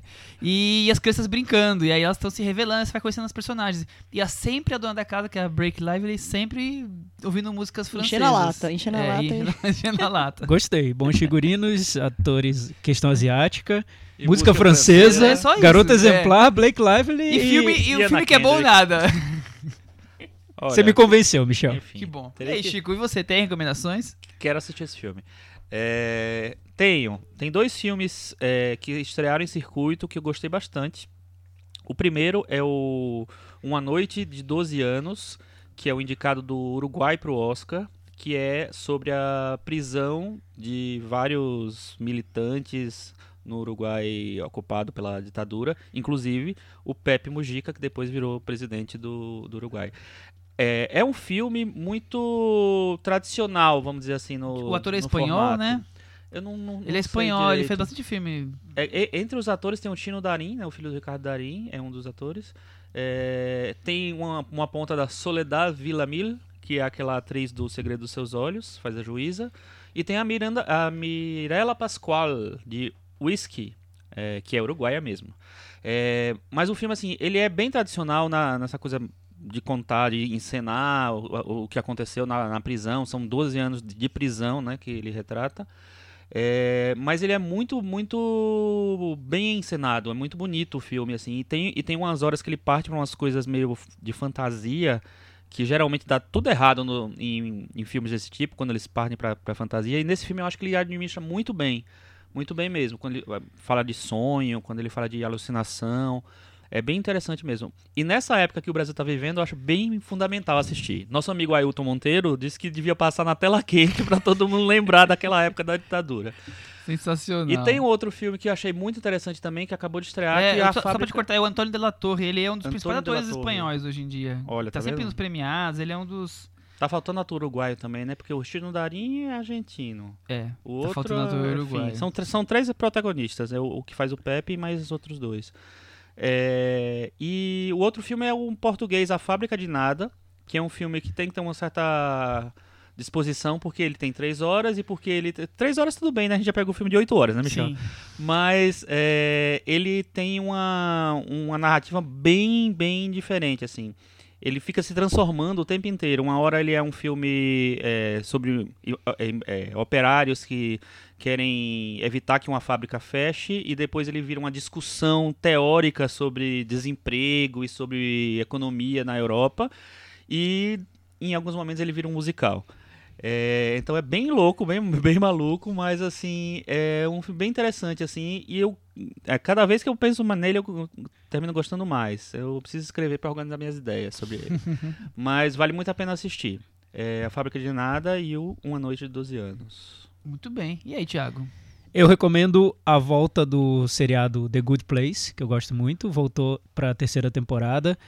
É incrível como acabou se tornando a grande série de comédia do momento. E, e ele começou de um jeito tão low profile ali, era diferente do- das séries que estavam sendo feitas, tem um lado surreal muito acentuado, tem discussões filosóficas a cada episódio, então parecia até que não colaria, que só duraria uma temporada e que depois viraria cult, não, acabou virando a série de comédia do momento. Que bom, né? Que legal, é uma bela surpresa isso ter acontecido.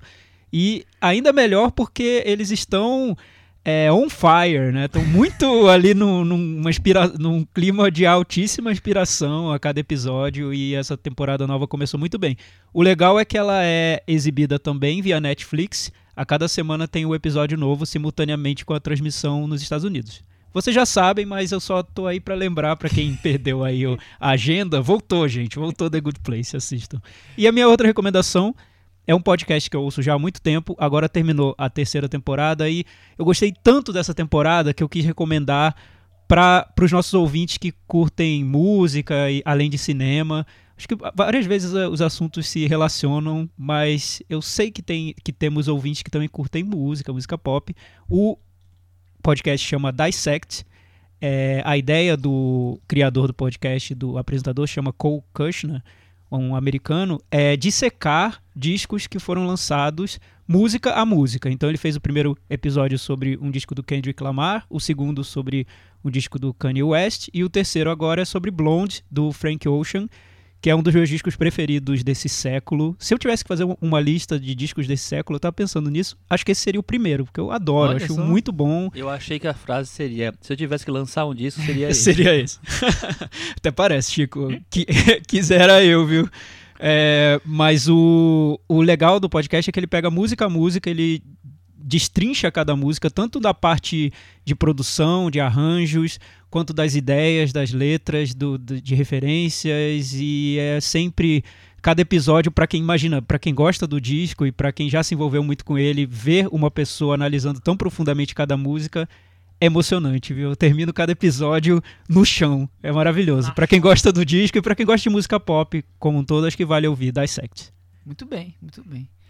É, eu vou recomendar que a gente assista, as pessoas assistam os filmes do Nicolas Cage, né? Pra poder dialogar com, a- com esse episódio. Revejam. Revejam. Tra- tratem o Nicolas Cage com mais carinho, mais amor. Vejam e revejam que Nicolas Cage. Empatia, né? E boa, boa. É uma palavra da moda, né? Empatia. Empatia com os filmes dele, principalmente com os projetos mais ambiciosos. Alguns mais panfletários a gente pode evitar. É isso aí, até semana que vem. Tchau. Tchau. Tchau e vote bem.